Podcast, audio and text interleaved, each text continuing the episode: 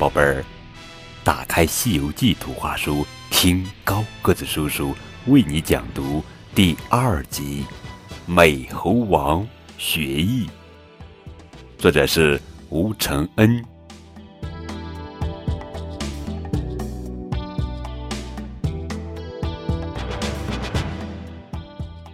美猴王划着木筏，来到仙山脚下。他决定到山高林深处看一看。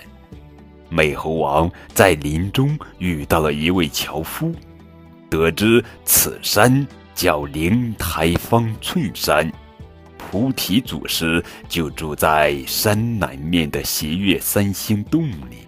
美猴王一路向南，果然在一处石崖上看到了灵台方寸山。斜月三星洞十个大字。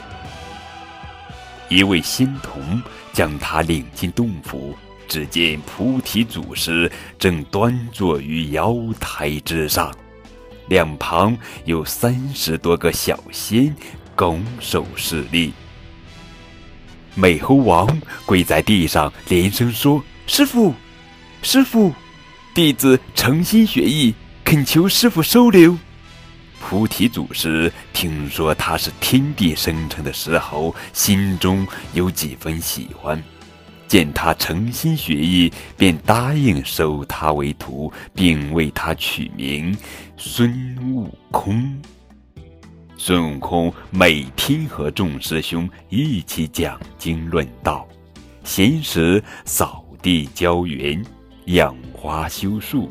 劈柴烧火，十分勤快。不知不觉间，六七年过去了。一天，菩提祖师登坛讲道，讲至玄妙之处，天花纷落，地生莲花。悟空领悟绝伦，不禁眉开眼笑，手舞足蹈起来。菩提祖师问悟空为何不好好听讲，悟空说：“弟子诚心听讲，见师傅讲到妙处，欢喜不已，望师傅恕罪。”菩提祖师暗暗高兴，欲将几道门法讲给悟空听，悟空却连连摆手不学。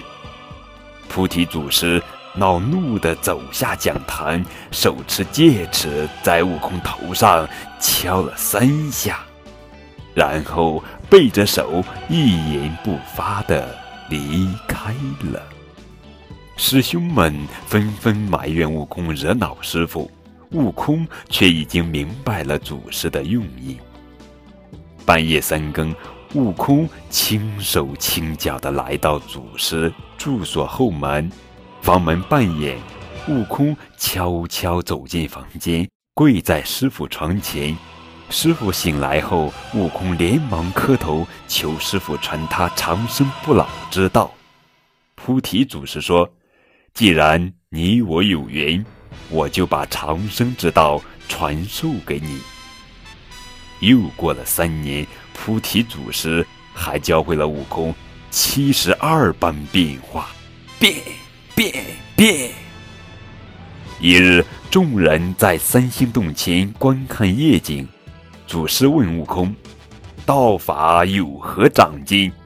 悟空答：“多谢师傅指点，弟子已能腾云驾雾。”说完，悟空身子一耸，翻了个跟头，跳离地面五六丈高。一顿饭的功夫，来回大约三里路。菩提祖师笑道。这不算腾云，只是爬云。四海之外，一日都游遍，才是腾云。菩提祖师将筋斗云的口诀传授给了悟空。